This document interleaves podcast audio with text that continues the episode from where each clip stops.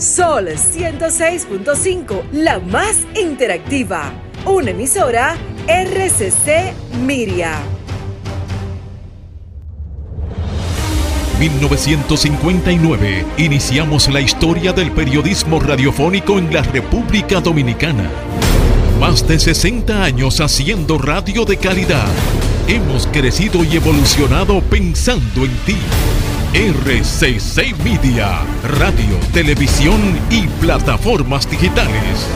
Más información, más interacción y mucho más entretenimiento. RCC Media, la más amplia red de medios de la República Dominicana.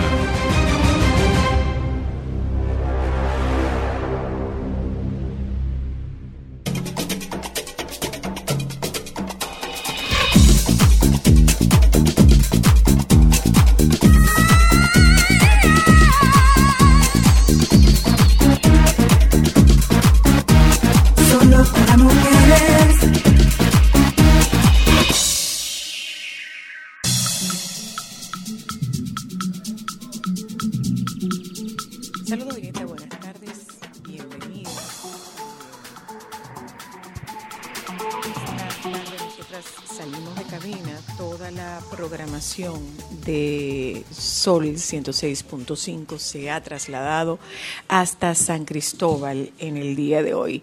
Eh, estamos en el restaurante Buen Gusto en la ciudad de San Cristóbal que nos ha acogido para llevar esta transmisión especial de Solo para Mujeres, manifestando nuestra solidaridad con eh, la gente de, San Cristóbal. En el caso nuestro, hemos eh, preparado una producción en la que tendremos bajo nuestra responsabilidad el llevarles a ustedes la información del equipo que no se ve. ¿Qué hace el equipo que no se ve? Eh, bueno, pues eso es lo que nosotros queremos ver en la tarde de hoy. Sobre todo, nosotros queremos trabajar y hacerles ver a ustedes el trabajo que se está haciendo en salud mental y en prevención de riesgo. Vamos a darles la bienvenida al momento que agradezco la aceptación de esta invitación que fue hecha de manera muy rápida para compartir con ustedes a la doctora Elizabeth, Ana Elizabeth Ruiz, médico psiquiatra del Departamento de Salud Mental del Ministerio de Salud Pública. Doctora, otra vez, ¿cuánto tiempo sin vernos? ¿Cuánto tiempo sin vernos? Porque estuvimos aquí el miércoles pasado bajo las órdenes de, la doctora Ruiz, la licenciada Limbani Escarramán a la lista del Departamento de Salud Mental del Ministerio de Salud Pública, el licenciado Luis Osoria Lara, encargado de prevención de emergencias de la Dirección de Gestión de Riesgos del Ministerio de Salud Pública y algo muy importante es que nosotros esta tarde está el doctor Máximo Canela, gestión de riesgo del Ministerio de Salud Pública. Vamos a escuchar con mucha regularidad gestión de riesgo, gestión de riesgo, gestión de riesgo, gestión de riesgo.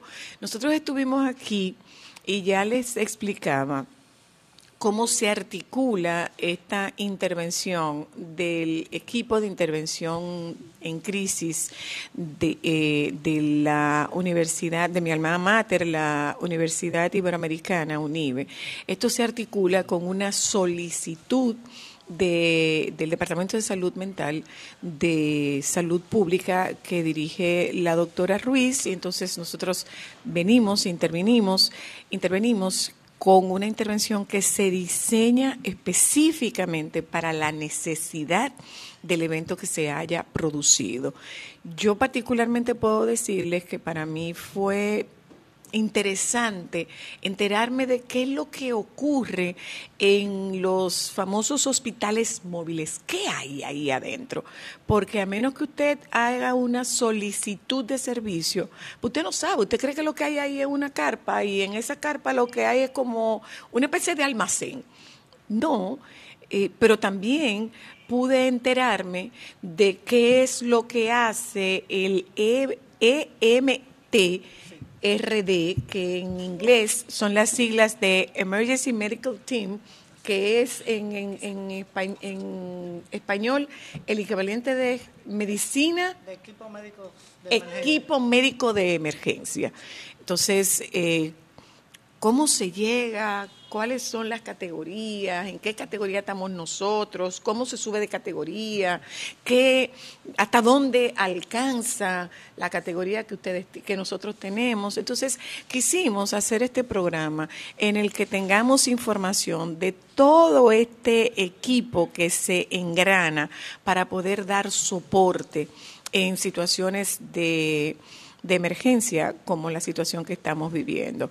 Estaremos estableciendo contacto también con el doctor Marcos Núñez y con el doctor Núñez estaremos hablando sobre las, los grados de las quemaduras, cuáles son los grandes riesgos a los que se exponen eh, los quemados en su proceso de evolución y también eh, estaremos conversando con el doctor Jorge Santiago, el doctor Santiago, médico psiquiatra que es nuestro soporte psiquiátrico desde desde México para saber cuándo hace falta la intervención eh, farmacológica en casos de, las, de los familiares y los sobrevivientes, con miras a adelantarnos a la posibilidad de, ante un mal manejo, la posibilidad de un síndrome de estrés postraumático. Pero también lo que hemos hecho, particularmente con el grupo de UNIBE, estuvimos interviniendo a médicos y al personal de primera línea en el pasado miércoles en el hospital eh, Juan Pablo Pina y pudimos trabajar con ellos que nos contaran la historia porque hay una máxima en psicología que dice que las únicas emociones que curan son las emociones que se hablan. Y esta carga adrenalínica de, de este personal los hace llegar a un punto donde pierden el contacto con el cansancio. Y de buenas a primeras, bueno, ese personal se quema que es como se dice en, nuestro argot. Ese personal se quema. Entonces, un poco para saber cada qué tiempo se hace este relevo, cómo se hace este relevo, todo esto que tiene que ver con las emergencias, con la gestión de riesgo y con la parte de salud mental. Algo que está ocurriendo es que hoy, y con esto nos dará más detalle la doctora Ruiz, hoy están entregándose los cuerpos. Ya Elena Sif está haciendo la entrega de los cuerpos. Entonces, ¿cómo están dándosele soporte a estas familias? Así que a grandes rasgos, Cristal, bien, Ámbar, bienvenidas. A grandes rasgos, esa es la tónica de nuestro programa en la tarde de hoy. Esto que se vea esto que no se ve y es gente que hace un gran trabajo. De entrada yo les puedo decir que me quedé muy gratamente sorprendida de las instalaciones del Hospital Juan Pablo Pina. Muy gratamente sorprendida. Eh, y es un hospital que no quedó por debajo con, con, insumos y lo que pudo haber en un momento, lo que pudo haber en un momento determinado fue esa solidaridad que caracteriza al dominicano se puso de manifiesto en los médicos que llegaron desde todos los puntos de, de las cercanías y puntos no tan cercanos para saber cómo podían ayudar frente a una catástrofe de estas dimensiones que para nosotros en nuestro país es una catástrofe de es una catástrofe de grandes dimensiones. Cómo se maneje tiene mucho que ver con los resultados a posteriori en la parte emocional de las personas que están siendo afectadas. Y esto, eh, sin lugar a dudas, representa un, representa un duelo colectivo. Socialmente estamos viviendo un duelo. Usted siente como un ambiente enrarecido, se siente algún nivel de pesadez. Aunque yo miraba, en algún momento yo miraba por la ventana del Pina y yo decía, y la vida sigue. Y la vida está continuando.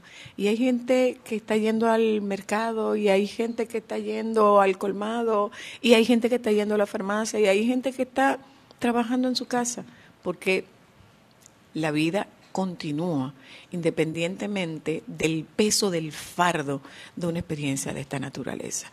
Eso es lo que pretendemos compartir con ustedes en la tarde de hoy.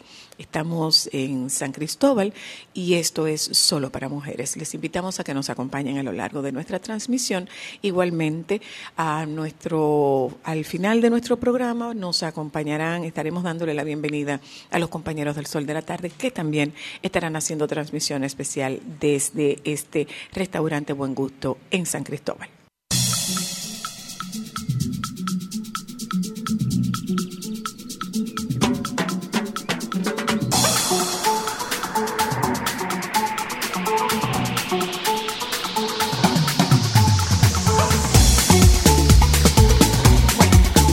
Eh, doctora, bienvenida. Eh, gracias, gracias nuevamente.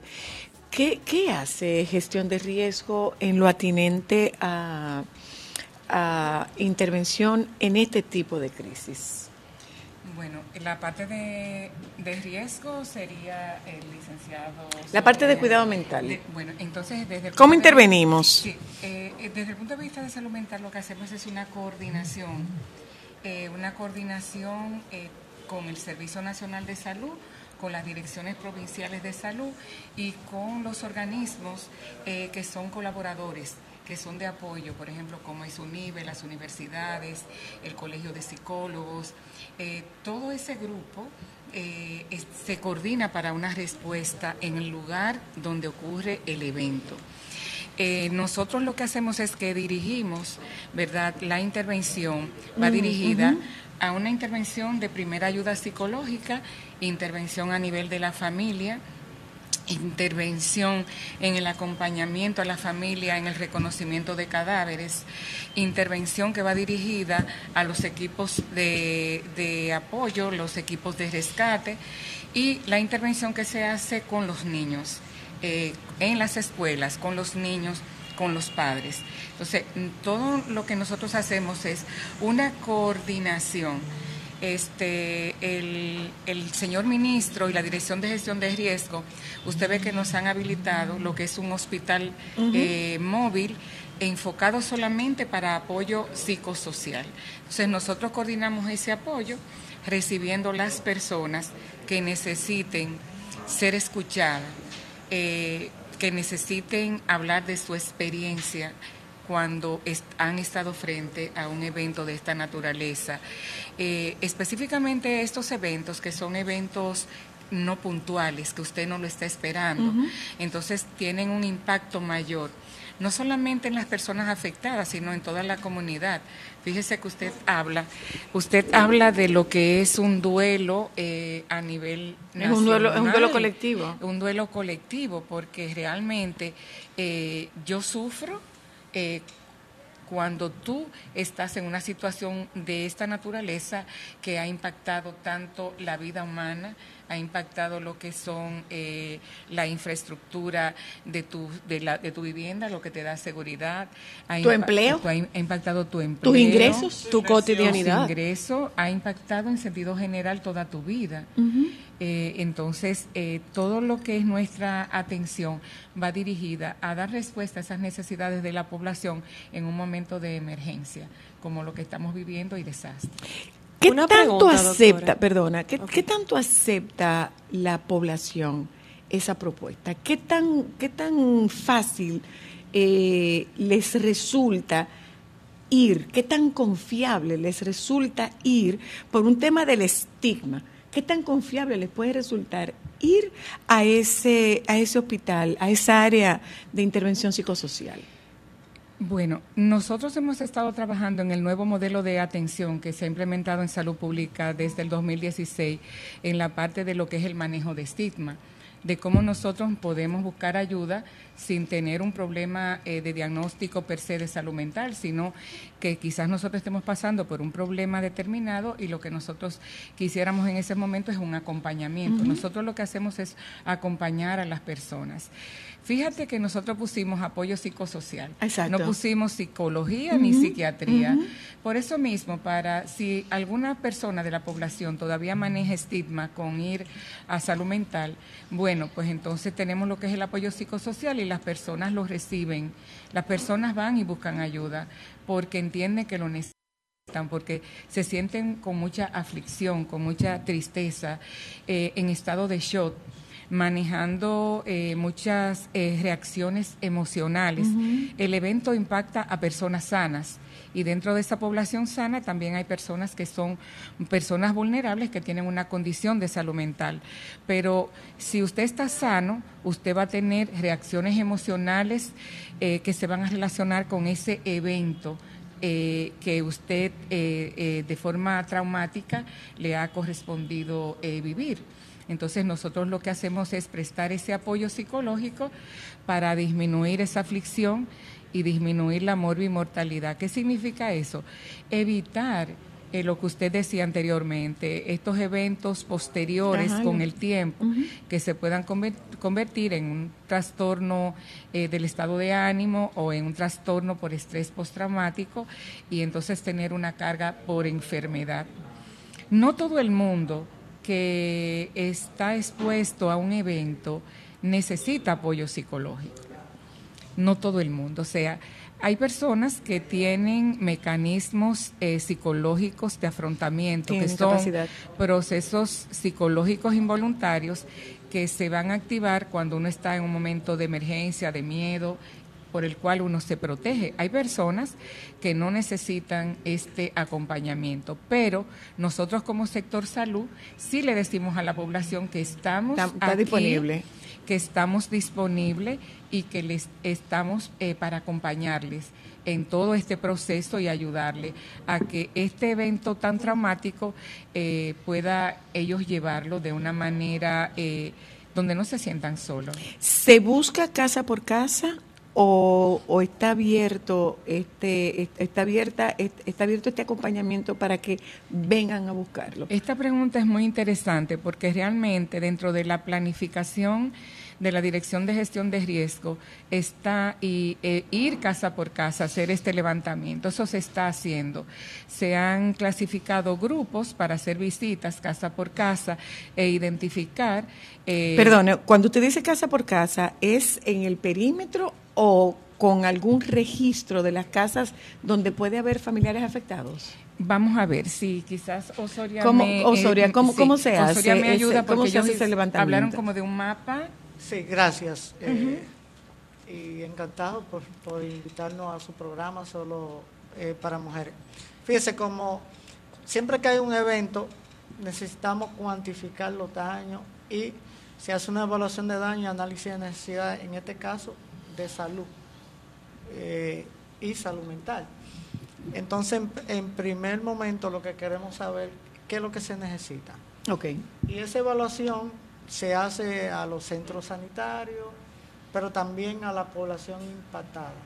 La población puede ser impactada de dos formas, directamente o indirectamente. En el asunto, digamos, de eh, psicológico, pues puede haber afectación de primer orden, la, víctima del evento, pero también de segundo y tercer orden, o sea, los recatistas que están trabajando y el público que está, eh, que incluso puede ver en el televisor y puede ser impactado a nivel psicológico, pero también a nivel físico. Entonces, en primer momento necesitamos hacer esa evaluación de daño para saber con qué recursos, qué recursos se necesitan para intervenir en el evento. Esa primera evaluación va en la primera 24 eh, horas.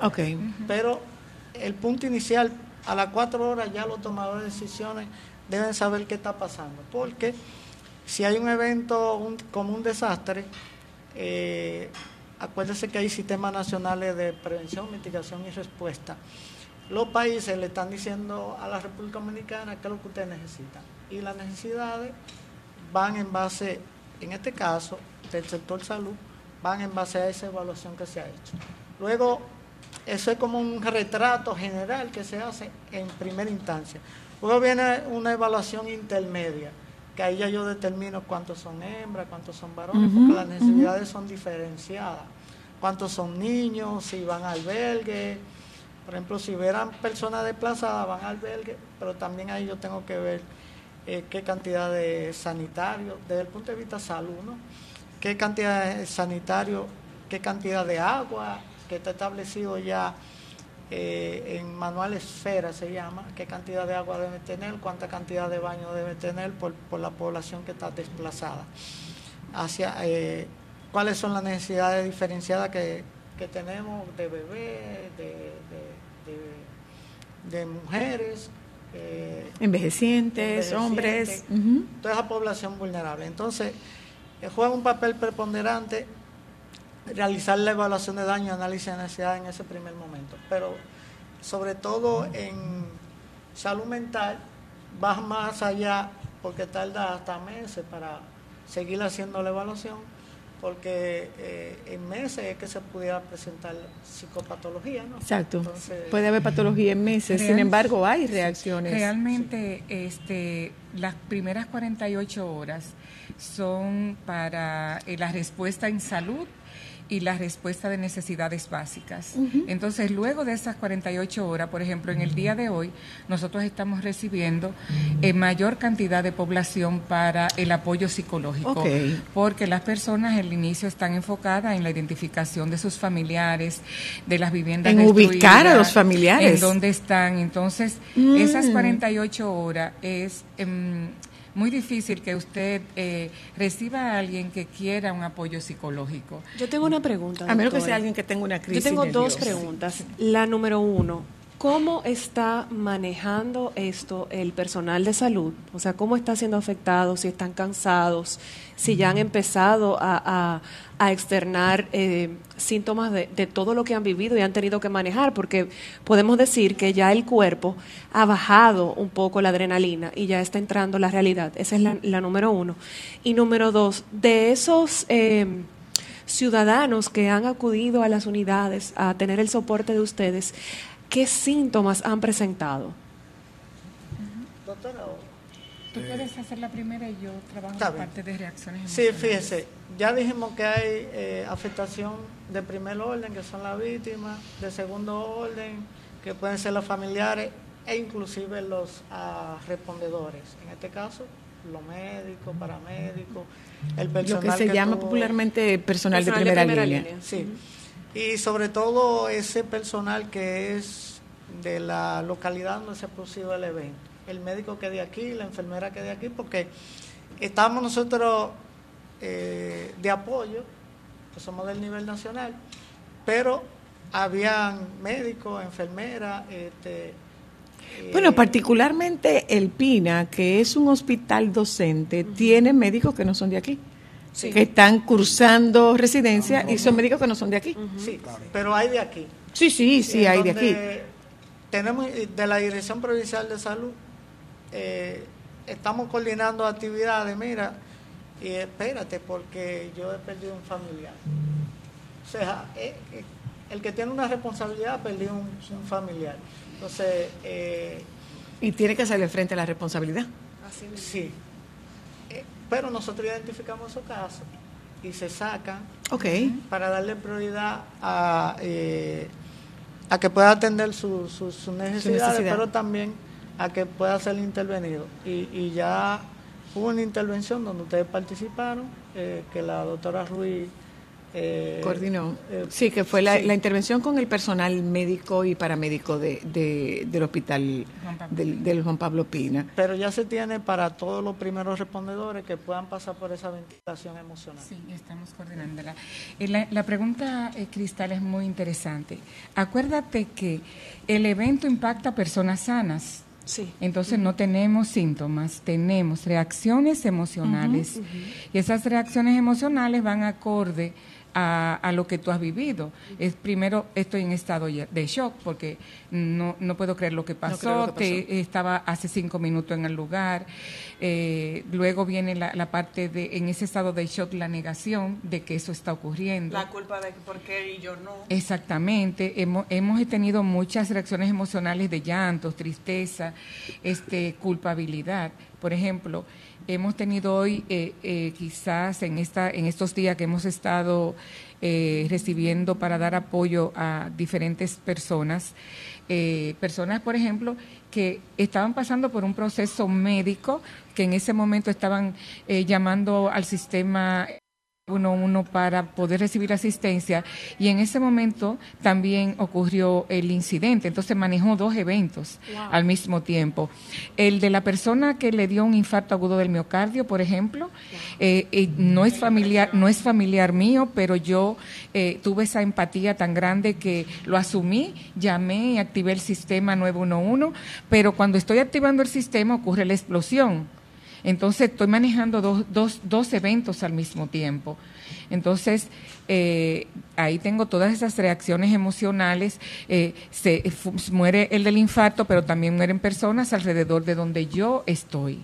Entonces es algo muy impactante para eh, el estado emocional de la persona, lo que ve, lo que huele, lo que siente, lo que percibe los traumas anteriores que trae esa persona no resueltos, pérdidas impuntuales que esa persona eh, tiene problemas incluso de que pudiera estar pasando un duelo eh, de un familiar importante, de un animalito, eh, de algo que es muy importante para la persona eh, y que en este momento quizás no lo tiene resuelto y de repente tiene que enfrentarse a todo esto. O el mismo miedo de cuando se reactiva un incendio, que la gente piensa y si viene otra explosión que va Mira, nosotros tuvimos la oportunidad de conversar con, con médicos que estuvieron en la emergencia y una de ellas comentaba lo que sintió que hasta cierto punto la paralizó, pero que luego pudo reaccionar, eh, porque se fue la luz.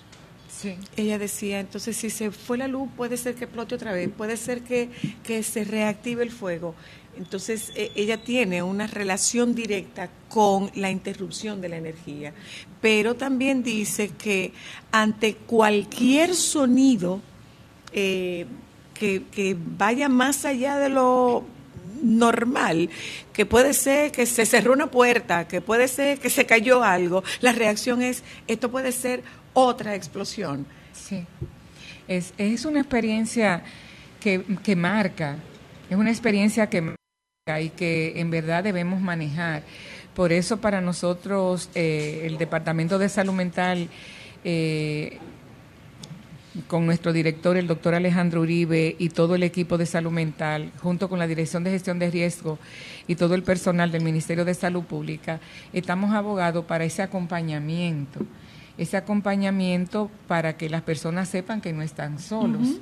Eh, para que las personas sepan que pueden buscar ayuda. ¿Cuánta gente se ha intervenido hasta ahora? ¿Hay algún registro? Sí, nosotros tenemos una estadística de las personas que se han intervenido. Actualmente tenemos un total de 88 personas intervenidas y las reacciones emocionales más frecuentes son tristeza, llanto, impotencia, rabia enojo, culpa, este trastorno para dormir, incertidumbre.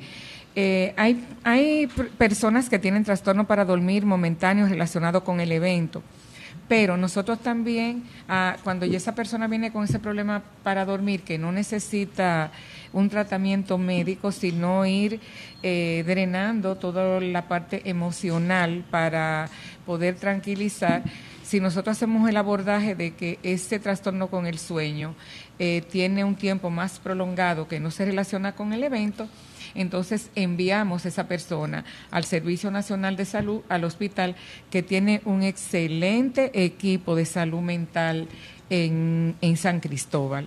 Entonces, en ese sentido ya se dirige la atención de ese personal eh, al Servicio Nacional de Salud. Mira, aquí yo tengo una información súper importante para compartir con la población que nos pasó el licenciado Luis, y es que tuvimos Intervenciones casa a casa, 689. Apoyo psicosocial casa a casa, 267. Apoyo psicosocial en el hospital, 68.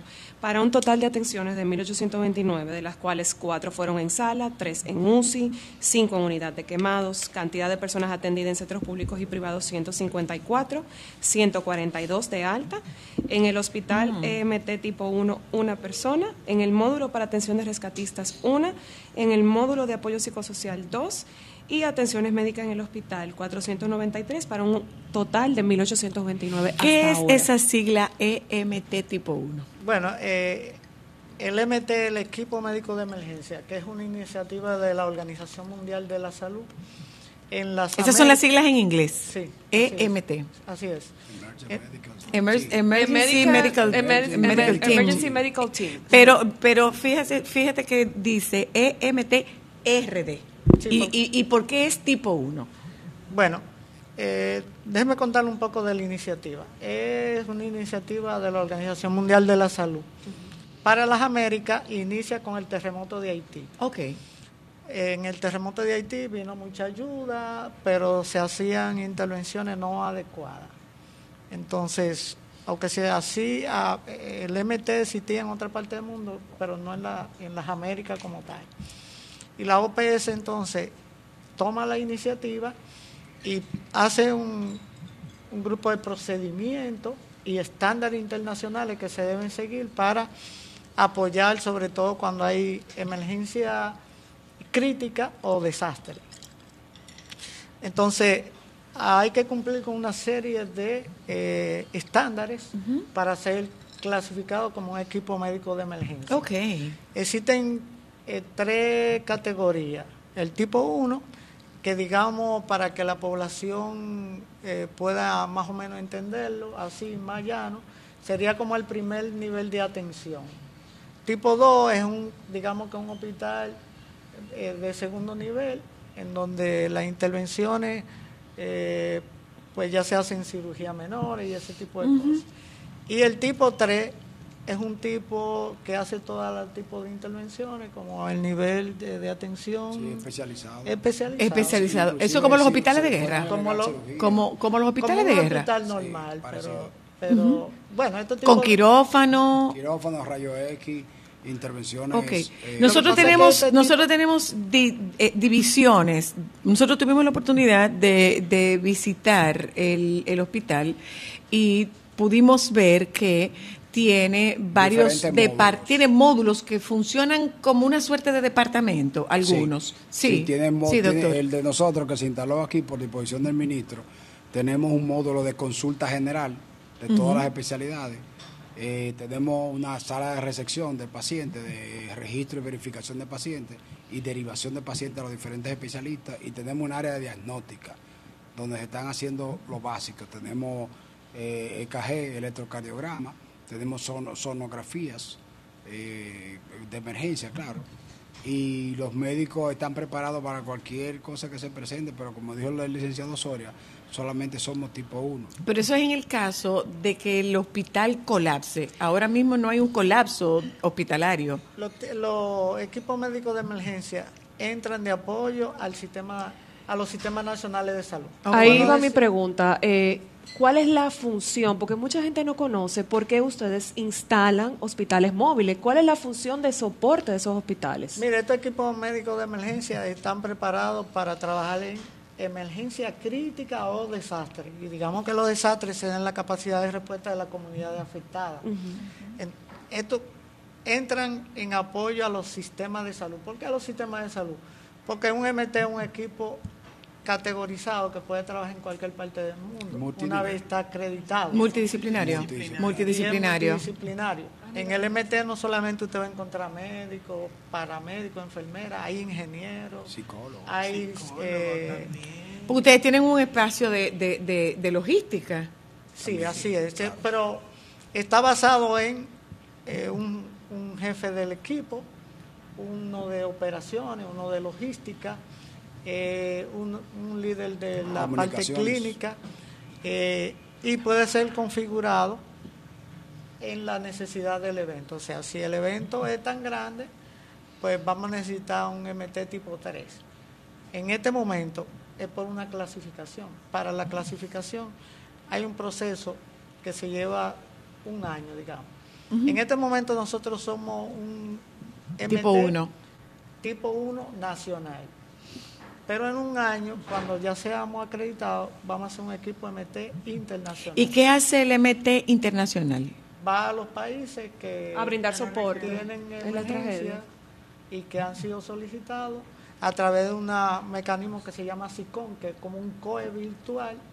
eh, y ahí todo lo MT tenemos acceso. Que ahí, por ejemplo, empieza, eh, es donde, donde entrarían, por ejemplo, los topos de México, esas personas que llevan los perros rescatistas a otros desastres, todo eso sería, todas esas personas entrarían dentro de esa categoría. Ellos llevan un procedimiento, los equipos de búsqueda y rescate, un procedimiento parecido al de, a, a este, pero este de, de- de los equipos médicos de emergencia como tal.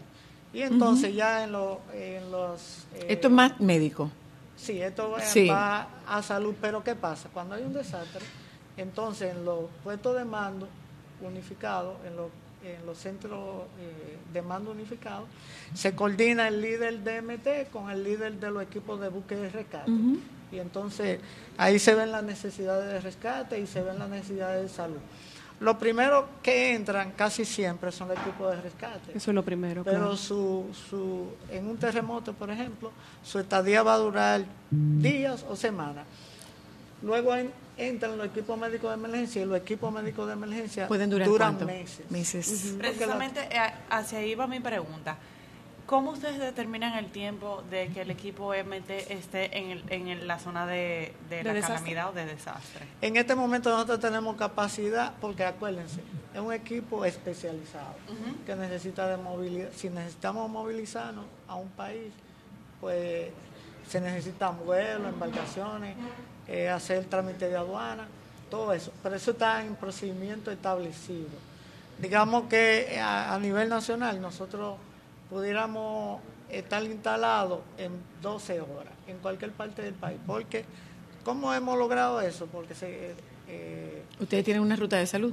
por mandato del señor presidente de la República y el doctor Daniel Rivera, ministro de Salud, se está haciendo la estrategia de la ruta de la salud. Y cada 15 días vamos a una provincia y movilizamos estos tipos de, de Señores, no Para vayan a creer- mantener no vayan que a los operativos no vayan a creer que ese hospital es al tetero del sol. Eso, No, está climatizado. Sí, sí. No, está, sea, no está el tetero del sol. ¿eh? No están al tetero del sol. Pero también es importante que aclaremos, porque en principio, cuando estábamos como todos un poco en el aire de la situación, mucha gente pensó que era que aquí en San Cristóbal no había el personal adecuado. Y la gente entiende que un hospital móvil es porque el sistema en San Cristóbal estaba colapsado y había que traer personal de fuera. No, o sea no, que el- es importante también recalcar que ustedes simplemente lo que vienen es ayudar al sistema. apoyar al sistema local. Mira qué Pero el sistema local respondió a- al Claro. evento. Evidentemente que el hospital, eh, digamos que tenía una cirugía y la dejó de hacer por el evento, entonces este, nosotros eh, venimos para que ellos hagan su cirugía y nosotros poder atender a la otra población. que- O sea, que- ustedes Ah, ok, descargan ya. el sistema para que ellos puedan priorizar ante la eventualidad. Claro, apoyar, apoyar al sistema local. Una Bueno, pregunta, antes, doctora. Antes de eso, tengo que ir un momento a publicidad. Regresamos de publicidad y tenemos el contacto con el doctor Marcos Díaz, eh, Marcos Díaz, el doctor Marcos Núñez, el doctor Marcos Núñez, porque eh, San Cristóbal tiene una capacidad de respuesta para grandes quemados muy limitada. Y el sistema nuestro tiene una capacidad de respuesta para grandes quemados muy limitada. Seguimos insistiendo en que es muy limitada. Y en estos casos han habido grandes quemados. Es un poco conocer qué es un gran quemado, cuáles son los grados de quemadura y cuánto tarda eh, el tiempo de recuperación o de evolución de esos pacientes. Ya volvemos. Déjame cambiar tus días y llenarlos de alegría. Solo para mujeres.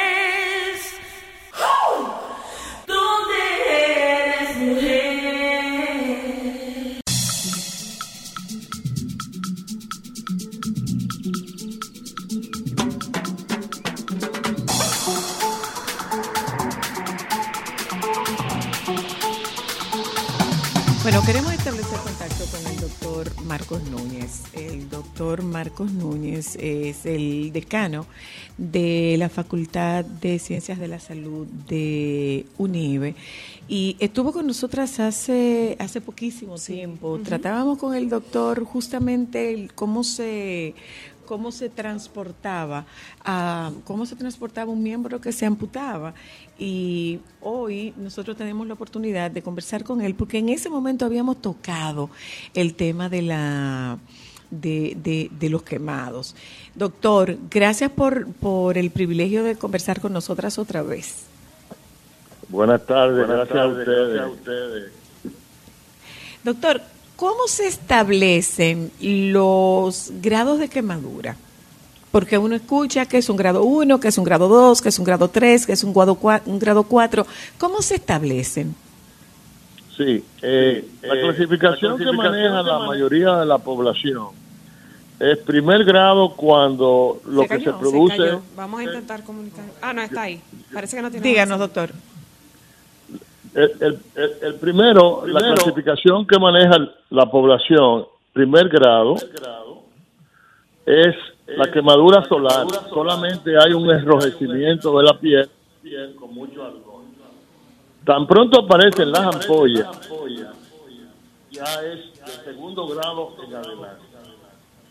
Al retirar la ampolla, si lo que queda debajo duele, tiene una coloración rosada o rojiza, es segundo grado.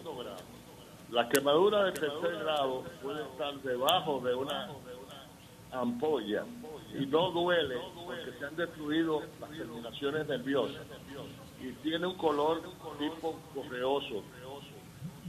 La piel, la piel pierde su elasticidad.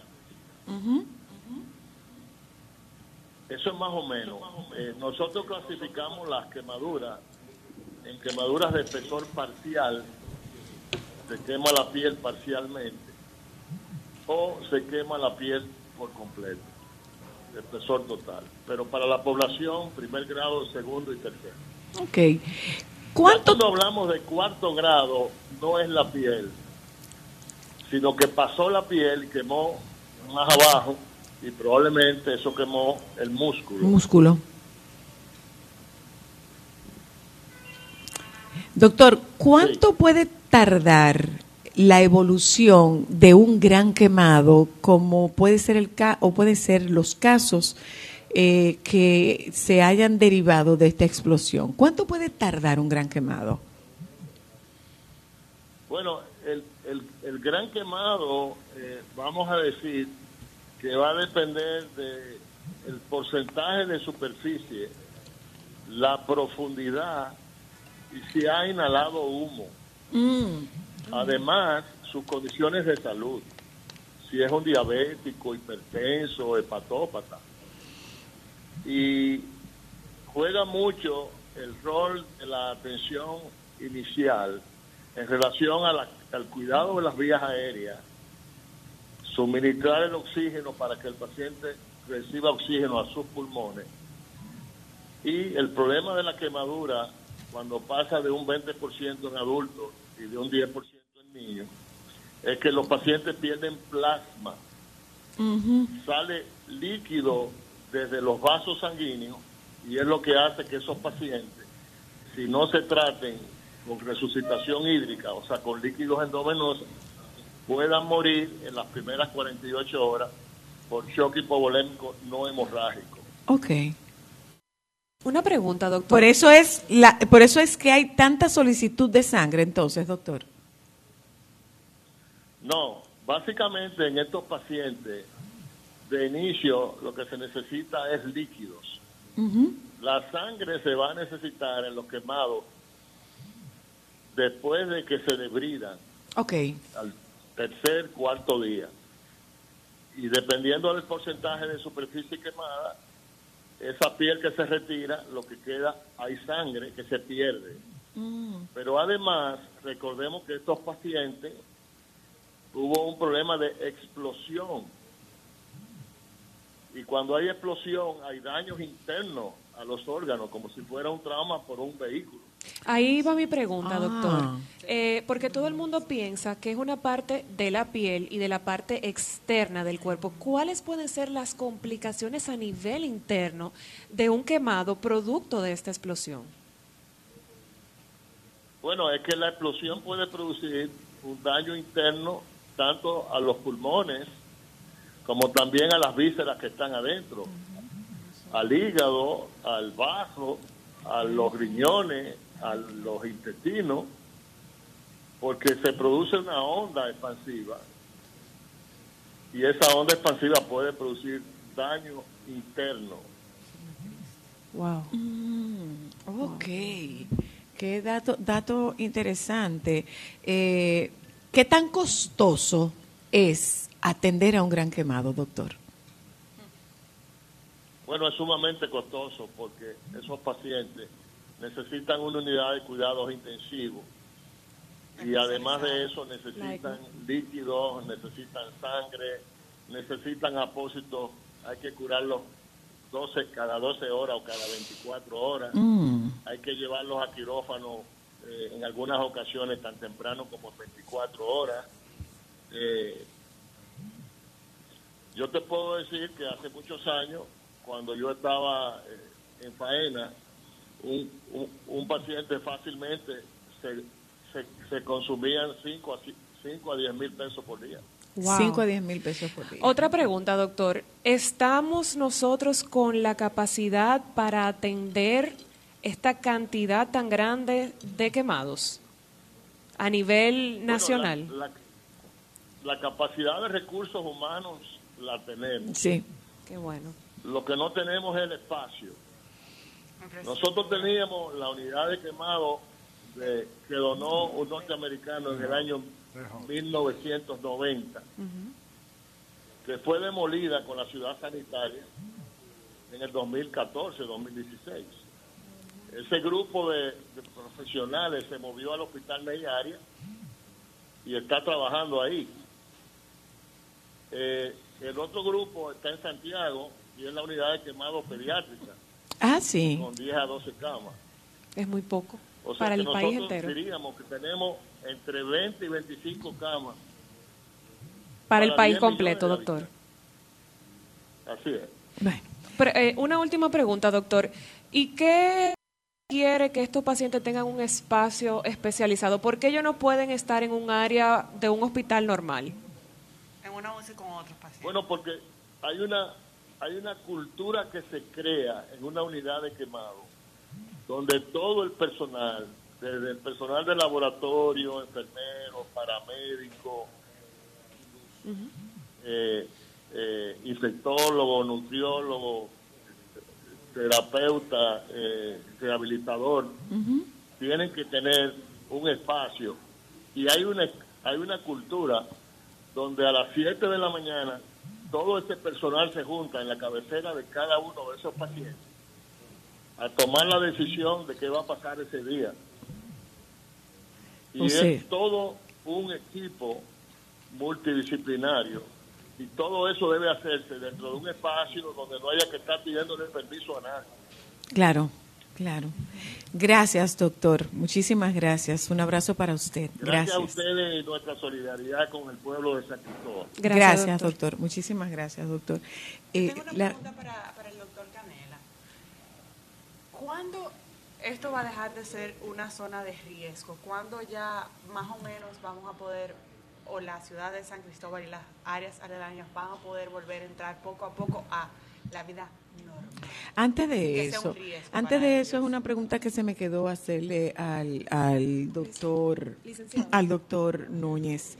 El doctor Núñez hacía una recomendación de que se abstuvieran de curiosear por la zona porque hay un alto nivel de contaminación por gases y estos gases se inhalan. Todavía, usted, donde nosotros estamos, todavía se siente el olor del humo y hay gente que no está tomando esto en consideración y esto puede derivar en afecciones respiratorias. Por eso la pregunta que usted hizo al principio de la, visita casa a casa.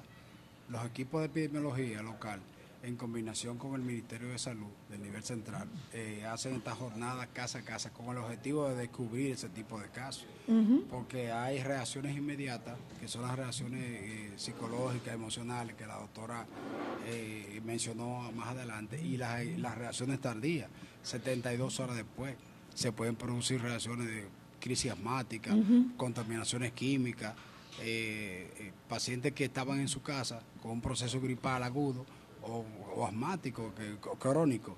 Entonces se, va- se exacerba este tipo de patología con la contaminación del medio ambiente producido por la expansión de gases. Entonces por eso es que se hace. En un radio, se cree que la, la explosión tuvo un radio de 1 o 2 kilómetros.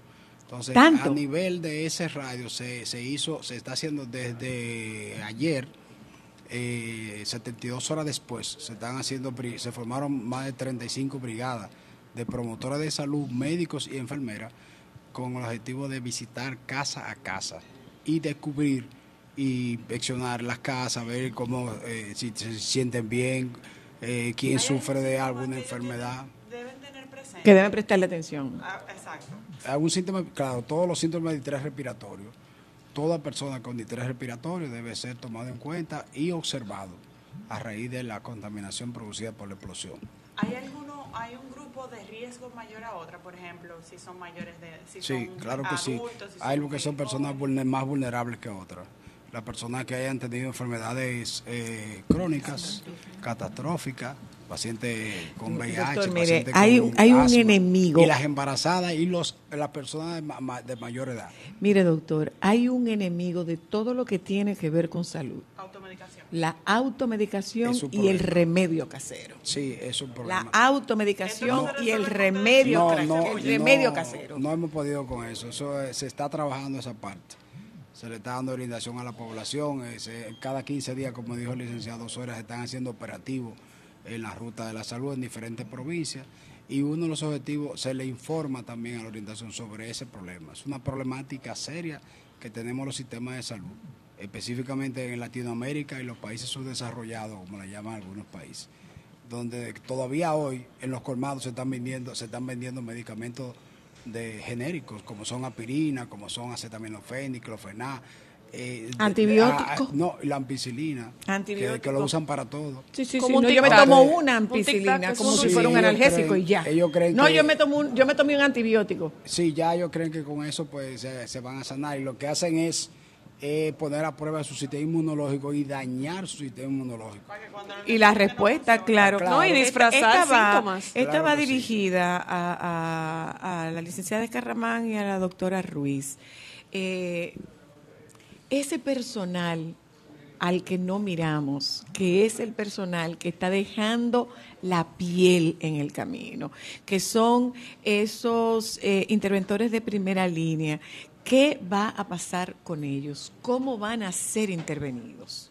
Ya sabemos qué va a pasar con los niños, ya sabemos qué está pasando a nivel clínico, a nivel médico, pero ¿qué va a pasar con ese personal de primera línea que en este momento todavía no ha recibido una atención porque todavía entiende que no necesita una atención?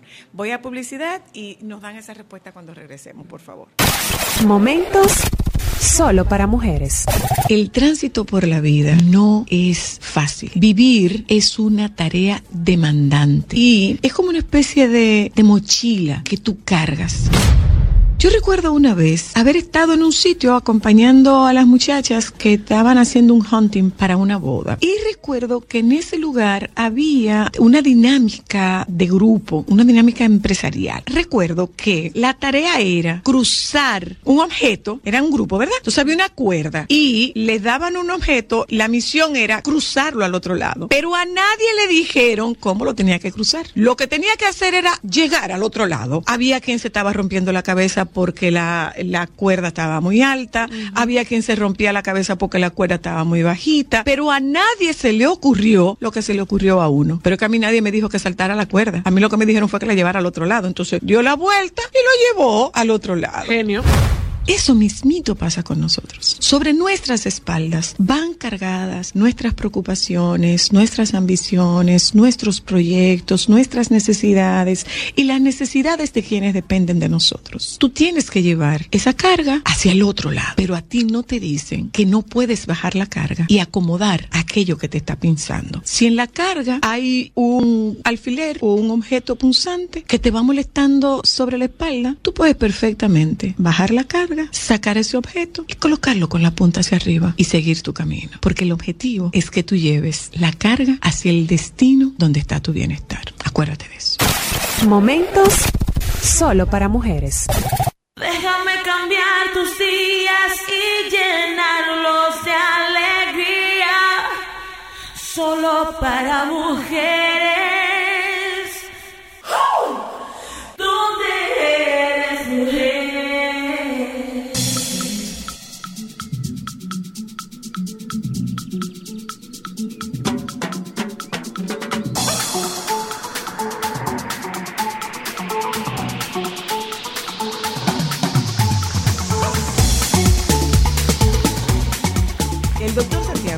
Está con estamos- nosotras, sí. Estamos localizando al doctor Santiago, ya está con nosotras desde México. Y al doctor Santiago le hacemos la pregunta. Doctor Santiago, no sé si tiene usted información de lo que ha ocurrido. Ha habido una, ha habido una situación catastrófica en, en San Cristóbal, una explosión que tiene hasta este momento la cifra oficial de 29 personas fallecidas y eh, justo en el día de hoy comienzan a hacerse, comienza a hacerse la entrega de los cuerpos, de los cadáveres a los familiares después de haber pasado por todo el proceso de, de la, del INASIF. ¿Qué se puede esperar desde el punto de vista de reacciones médicas de, de estas personas? Hola. Parece que está teniendo problemas de conexión. Tiene el problemas doctor Santiago, vamos a a hacer Eh, contacto vía telefónica. Pero había, había, bueno, pues dejamos, dejamos la pregunta de esto que yo había dicho, este personal de primera línea. Eh, en esto, el- la, la oferta está hecha, pero nosotros sabemos que para que esto tenga algún tipo de impacto, tiene que haber una demanda. También es que yo No, no tenemos demanda o estamos imponiéndoselo a este Yo personal de primera línea. Dentro- estamos de- imponiéndoselo a este personal de primera línea. Dentro de esta coordinación que se hace está el cuidado de los equipos de respuesta. Entonces, dentro de ese cuidado, usted muy bien habló del que nosotros iniciamos coordinado con el, eh, con el Servicio Nacional de Salud en el Hospital Juan Pablo Pina. Nosotros comenzamos a hacer la intervención en el equipo médico, paramédico, en el equipo auxiliar de camilleros, farmacias. eh, durante todo, todo ese equipo fue intervenido. Entonces, nosotros tenemos programado para mañana, eh, la interve- sábado, eh, la intervención de los equipos de rescate. ¿eh? Tenemos ya programado... ¿Quiénes componen ese equipo de rescate? todo, todos los que han participado, bomberos, Cruz Roja, Policía Nacional, Defensa Civil. eh, lo- Defensa. to- defensa Civil, ¿Voluntarios? voluntarios, todo ese equipo se va a intervenir. Entonces, esta intervención se ha coordinado conjuntamente con la doctora Vanessa Espaillat y todos los colaboradores de la Universidad de UNIBE. Entonces, al, al- el domingo, al día siguiente, Perdón, que es importante destacar que se trata de un equipo especializado. Sí. Es un equipo especializado. especializado en intervención en crisis. Es, una, es un gran apoyo que ha tenido el Ministerio de Salud Pública eh, con... No solamente en esta eventualidad, sino que ustedes vienen Sí. trabajando desde Haití. Sí, desde el 2010, le decía, le decía yo a la doctora Espaillat, bueno, casi vamos a cumplir 14 o 15 años de nosotros estar eh, apoyándonos en diferentes eventos eh, que ha ocurrido a nivel nacional. Le decía entonces que el domingo nosotros tenemos con Proinfancia, que se ha coordinado, una actividad lúdica con los niños. Ah, y más bien. adelante también se va a hacer una intervención antes de aperturar la escuela con las escuelas, los profesores, los niños, los padres, para nosotros sanar eh, toda, eh, todo impacto que haya tenido este evento en los niños, en los profesores, en la comunidad escolar para no llevar toda esta situación de reacciones emocionales y quizás otras situaciones, porque, por ejemplo, un niño eh, quizás comience a, después del evento, comience a, a orinar en la cama. A en- tener pesadillas. a tener pesadillas, a tener miedo de dormir solo. Entonces, eh, si todo esto no se maneja, entonces nosotros vamos a llevarle a la escuela, se va a quedar con un problema, porque el niño necesita una atención. Entonces, por eso es tan importante que manejemos eh, con los niños esta primera ayuda psicológica que se maneja con dibujos, eh, con juegos, como ellos entiendan mejor este procedimiento. O sea, que ya nosotros como eh, Ministerio de Salud Pública, en la coordinación del Departamento de Salud Mental y con las otras instancias eh, del Estado, hemos estado coordinando esta acción para los grupos de apoyo. ¿Qué está, o sea, está abierta? ¿Estarán recibiéndolos a demanda? Eh, si se necesita, se coordina. Ahora mismo, como nosotros estamos en el lugar donde ocurrió eh, el evento, pues nosotros estamos coordinando con el equipo que está. ¿Y el este- seguimiento? El seguimiento ya queda al Servicio Nacional de Salud. Ok. Porque nosotros vamos a dar una intervención que se llama intervención breve. Ya una intervención de segundo orden, que ya es una intervención que amerita un consultorio, eh, un tiempo diferente, una cita en el hospital, se deriva al Hay una Servicio. Nacional de Salud. Esta es una respuesta de, De- emergencia. de emergencia. Ok, es una respuesta, es una respuesta de emergencia. está Tenemos con al doctor Santiago. Sí, dígame, Una- Una doctor. pregunta, apoyando un poquito la, re- la pregunta que usted hizo al principio, a través del Dep- Departamento de Epidemiología se está eh, eh, inmunizando todo el personal de primera respuesta como medida de prevención, que eso es parte de la estrategia también que se hace en todo tipo de eventos. O sea, ese personal se vacuna contra el tétano. Ah, mira qué Que- interesante. Por lo que puedan encontrar en la zona. Recuerda que el- la zona no es segura y puede causarse alguna herida superficial, una laceración, lo que puede conllevar una infección y la infección producir un tétano. Entonces, para evitar eso, como medida de prevención, eh, Salud Pública vacuna a través del, del Programa eh, Nacional de Inmunizaciones, eh, vacuna a todos los equipos de primera respuesta. Doctor, y una pregunta. Eh, esa, ¿Ese personal se revisa después de salir de la zona? Porque como están expuestos a tantos gases y tantas cosas peligrosas, ¿se hace una revisión luego de salir para garantizar que están en condiciones de seguir trabajando? Claro, claro que sí. Hay un programa de recuperación o de apoyo eh, en salud para cada uno de los brigadistas eh, que lo tiene la salud pública. Ah, Eh, se le hacen analítica, eh, chequeo médico y todo eso. Inclusive hay personal de esos que se envían como estrategia, se envían de vacaciones, se envían de, de- de- de descanso para que se conecten un poco de la realidad. Bueno, esta- esta Porque mañana- nosotros nos deprimimos también, oye. Claro, el- Nosotros o sea, humanos ustedes que- son cuidadores y Claro. cuál es el cuidado que hay con ese cuidador. ahí va Eh, perdóname, no perdóname, dormimos, tenemos, no tenemos al doctor Santiago en la línea y justo para tocar con él la importancia de cuidar a los que cuidan. Hola, doctor. Buenas. Hola. Se volvió a caer. ¿Qué- pregunta bueno, pero bueno, va, va a ser difícil establecer el contacto. Perdóname. Eh, lo que yo es eso quiero saber. ¿Qué tan importante es cuidar al que cuida? Decía yo que esta mañana estaba Vanessa Espaillat y Vanessa contaba de su experiencia en de su experiencia en Haití con un equipo de Cruz Roja danés que ellos trabajaban dos semanas y los mandaban un año para su casa. Un año para su casa. Sí, ¿por qué? Porque tiene una alta incidencia el síndrome de estrés postraumático, no el síndrome de estrés postraumático, el burnout, el síndrome del, del quemado, tiene una gran incidencia en este personal que trabaja a destajo porque la adrenalina le da, le da, le da, le da, le da y se produce un bajón de un momento a otro.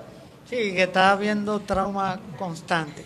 Estamos otra vez. Basado en, en lo que hablaban de la zona de peligro, es importante que la población, por ejemplo, no esté alrededor de la límite de los perímetros que ha hecho la autoridad. Porque si ven, los bomberos y ese tipo de instituciones tienen equipos de protección personal Exacto. adecuados Ujú. para ese tipo de eventos. Y en estos tipos de situaciones se producen eh, más de eh, 70 y tanto de gases que son letales a la salud humana. Y están en el ambiente. Y están ahí porque se produjo ese, ese incendio. Y dentro de ese incendio hay materiales peligrosos, hay automóviles, hay estructura, hay, hay gases y micropartículas que la gente respira y tienen tendencia a enfermar. Deme un momentito para yo hablar con el doctor Santiago. Ahora sí tenemos al doctor Santiago. Sí. Hola, doctor. Bueno, Eh, doc, eh, Sí, te toquemos, escuchamos. toquemos el tema particular de tu clase. El tema de este personal de primera línea que corre el riesgo de quemarse. Ok. eh, bueno, en, en situaciones catastróficas como esta, siempre va a existir la posibilidad de, de- una respuesta ante el estrés agudo. Si, bien nosotros para, para poder hacer los diagnósticos y, irlos catalogando, tenemos que ir encontrando, digamos, un conjunto de, de- síntomas o situaciones que, que- pudieran generar una, una disfunción y ahí que viene esta palabra de trastorno la mayoría de los diagnósticos que utilizamos pero ante situaciones como esta no, no, no se habla al menos no en una primera instancia como un trastorno sino una reacción Una reacción. que es incluso esperable y asumible que, que, que al ser una evidencia tan difícil la respuesta también sea difícil de, de- de manejar entonces, lo- lo- los que están ahí en primera línea ayudando, claro, van a ser eh, eh, personas que están tanto en riesgo de una respuesta difícil como las víctimas. Claro. Nosotros tenemos un gran incapacitante, eh, doctor, y es esa, esa necesidad de anestesiarle los síntomas y las emociones a las personas. Dale una pastilla, eh, llévatelo, no Eso lo no nada. ir, llévatelo, no lo dejes ir, no, tú no vas, tú no te despides. ¿Qué, qué, qué tan grave puede ser eso a posteriori? No, no, no se es- a- anestesiar de ninguna manera. Es necesario que, se pueda resolver y se pueda sobrellevar esa situación y para eso hay que vivirla. Si bien eh, la, la manera en la que uno lo atraviesa pudiera ser incluso muy aparatosa, eh, son pocas las situaciones en las que en realidad se necesita una intervención farmacológica. Claro. Con, con el puro acompañamiento eh, siempre es lo más recomendable. Claro, dependiendo de la situación. Claro. Bueno, gracias, Doc. Te Gracias, mandamos un abrazo Muy fuerte. amable. Gracias. Eh, Un abrazo. le, pregunta, señora Luna. adelante. Bueno, de hecho, dos. Siguiendo las redes sociales hemos visto que en el caso de personal de primera línea hay muchos que esta es la primera vez que tienen contacto. En el caso de los bomberos, de brigadistas, que esta es la primera vez. Después de mucho entrenamiento, no es lo mismo el entrenamiento que la realidad. ¿Qué acompañamiento se les va a dar a ellos? Y otro, que hay un grupo de personas que no estamos tomando en cuenta. Hay familias que están destrozadas y hay otros que no están ni cerca de la tragedia, que les toca ir a reconocer cuerpos, que va a ser la primera vez que tienen contacto. Y otros que tienen la esperanza de que sus seres queridos aparezcan. Y con el pasar del tiempo puede que no aparezcan. Se te, Cuando ta- se va se te está quedando un- se te están quedando unos. ¿Cuáles? Los que tienen que esperar el resultado de las pruebas de ADN. Que eso no es inmediato. Los que tienen que esperar el resultado de las pruebas de ADN. Esa es otra angustia es. aparte. Bueno, Eh, en, en el, en- dentro de los objetivos operacionales que tiene la Dirección de Gestión de Riesgo, está darle eh, asistencia a esos primeros respondedores. Si se identifica que viene con un trauma pasado o que la exposición Se retira. eh, pudo haberle eh, hecho un daño y es un personal de seguimiento. Ya vimos con la doctora que ya entran los servicios nacionales de salud para darle seguimiento. En el entrenamiento se les entrena para eso también, a nivel emocional. Eh, En el entrenamiento, por ejemplo, de un bombero, se le entrena a estar bajo presión, bajo estrés. Eh, pero evidentemente que va a depender de eh, si viene con trauma de- de- del pasado, este, si tiene algún tipo de fobia, si eh, ese personal eh, pueden- se hace el héroe, que pasa sobre todo con el personal que, Sí. es de- eh, de- que es nuevo pero también pasa con el personal que tiene mucha capacidad. Eh, ahí voy, y voy con usted, doctora Ruiz, ese personal que se hace el héroe y que eleva las expectativas y tiene mucho peso el, estos héroes anónimos, estos héroes anónimos, y asumimos que son héroes y nos olvidamos de que son humanos. Entonces lo que pasa, eh, para que entre la doctora Ruiz, que cuando se ve ese personal, el comandante de incidente, que se está exponiendo mucho, entonces dentro del grupo hay un oficial de seguridad que lo saca, Mm. que tiene que sacarlo, un especialista en seguridad en riesgo. Y tiene que decirle, ven, eh, tómate un juguito, toma aire, ven, vamos a ponernos... Sí, es- esas expectativas, doctora, esas expectativas que tenemos de que sea un trabajo de superhéroe, olvidándonos de que es un ser humano. Yo les puedo comentar que en- entre ese personal que estuvo en el hospital en el momento del siniestro, había, había médicos que tenían familiares desaparecidos. Eh, en, en, estos, en estos eventos eh, de emergencia y desastre puede ocurrir muchas cosas e incluso una persona eh, puede utilizar un mecanismo de afrontamiento de ser un héroe y de arriesgarse de tal forma que pone en peligro su, Su vida, propia vida. por querer salvar a otro y eso lo hemos visto en muchísimas ocasiones. Pero eso es parte de ese mecanismo de afrontamiento porque no puede manejar todo lo que se le está presentando. ¿Y qué yo hago? Tengo una conducta heroica. ¿Me disocio? eh, y, y me olvido de que soy persona. Este, muchas, muchos de nosotros, de los equipos de respuesta, somos personas muy comprometidas. Somos personas que amamos nuestro trabajo, Así que es. amamos las personas. Eh, y nosotros lo que queremos es que las cosas salgan bien. Pero en el transcurso de nuestro trabajo eh, vemos fortalezas y debilidades. Y nosotros tenemos que aprender también. Con el evento debemos aprender a que somos personas, a que nos equivocamos, a que a veces las cosas no van a salir tan bien. Que no somos omnipotentes. Exacto, no tenemos, o sea, no tenemos todo, toda la solución en nuestras manos. Somos personas. ¿Cómo fue, Carramán? Claro.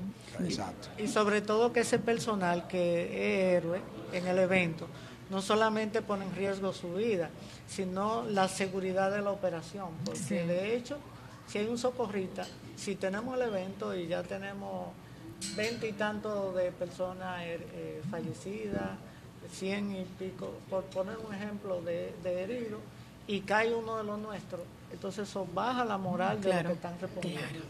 Gracias, gracias a todos y cada uno de ustedes. Hay una máxima, Zoila, Diga que usted, usted debe doctor. conocer y debe publicar. En el, en el entrenamiento de los equipos de primera respuesta existe una máxima que dice primero yo, después yo y después lo demás.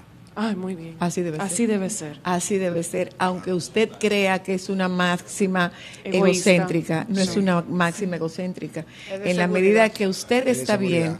La seguridad está garantizada y el éxito de la operación también.